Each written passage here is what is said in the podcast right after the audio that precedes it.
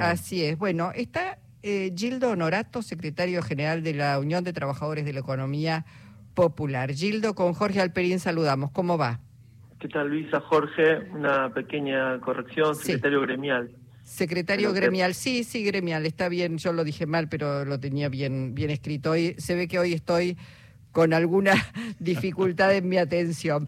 Eh, Gildo, bueno, quería preguntarte, este, queríamos saber cuál es la expectativa con este cambio de ministra en el área.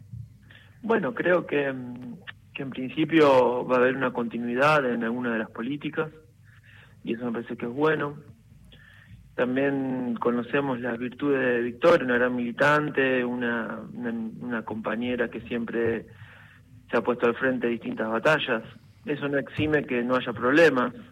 Nosotros creemos que lo central en esta etapa es empezar a frenar un poco la política de subsidios y potenciar la agenda del trabajo y de la producción, que en muchos lugares del país y en la economía popular particularmente no están valorizadas, no están en muchos casos reconocidos y mucho menos registradas.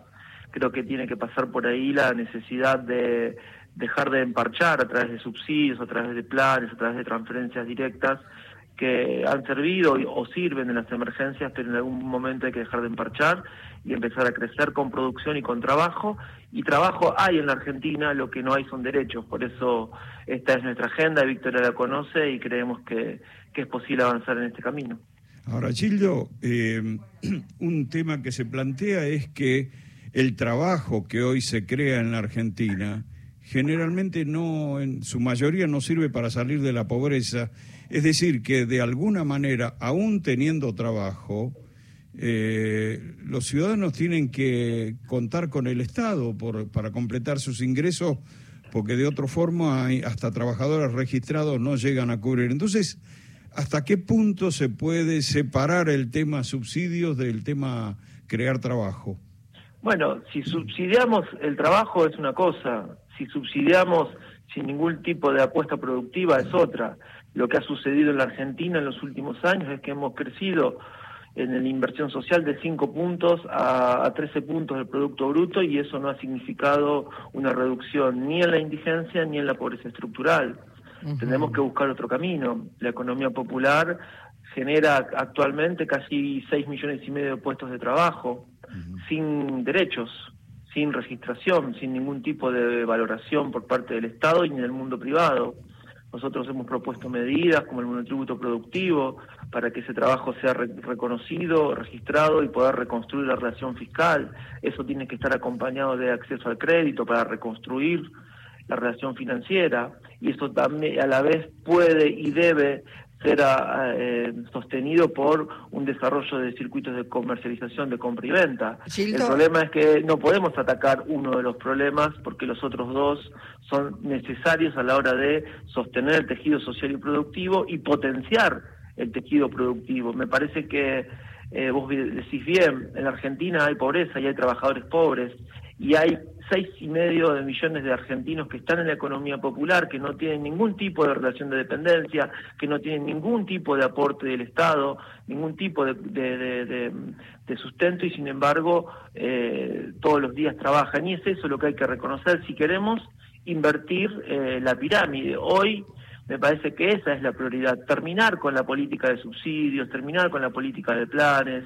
Los planes tienen que ser eh, tienen que ser transitorios, no pueden ser permanentes porque han sido como una eh, un, instrumento que ha acompañado la estructuralización de la pobreza y eso está vinculado también a otro problema central que la economía popular intenta aportar a resolver, que es democratizar eh, la producción en, nuestro país, que está altamente concentrada y profundamente extranjerizada. Entonces, subsidiar el trabajo y por otro lado potenciar la producción. Te iba a preguntar, ¿por qué esto que nos estás diciendo, que lo han conversado seguramente con Daniel Arroyo, lo han conversado este, con los distintos ministros, con este, Juan Chizabaleta, ¿por qué entendés que hay tanta dificultad en aplicarlo? Porque hay que tocar intereses porque a veces la emergencia eh, nubla la mirada de muchas responsabilidades y no se toca lo que hay que tocar. Creo que vivimos emparchando en la Argentina hace mucho tiempo. la, única política de transferencia directa que hoy tiene, la principal política de transferencia directa que tiene validez, que tiene que continuar, es sin lugar a dudas la UH. El resto las tenemos que revisar. Nosotros, los movimientos populares, no queremos planes sociales, queremos valorizar el trabajo que se hace cotidianamente, el trabajo del reciclado, el trabajo del cuidado, el trabajo de la infraestructura social, el trabajo de la generación de alimentos, un montón de actividades de, trabajo que realizamos y que no tienen muchas veces acompañamiento, apoyo y mucho menos reconocimiento. Tenemos jardines comunitarios, bachilleratos populares, 5.000 promotores de salud. La mayoría de esos no cobran nada del Estado. Necesitan eh, un aporte, un reconocimiento, una validez. ¿Para qué? Para insertarnos en cadenas de valor, para tener reconocimiento institucional, y eh, para eso hay que tocar intereses.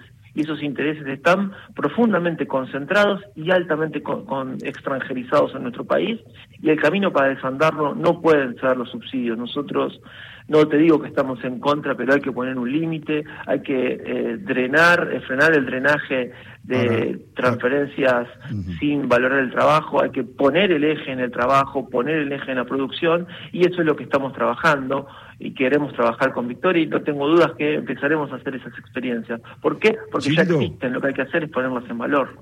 Gildo, eh, ¿esto significa también que su postura es en contra de la idea de un salario universal?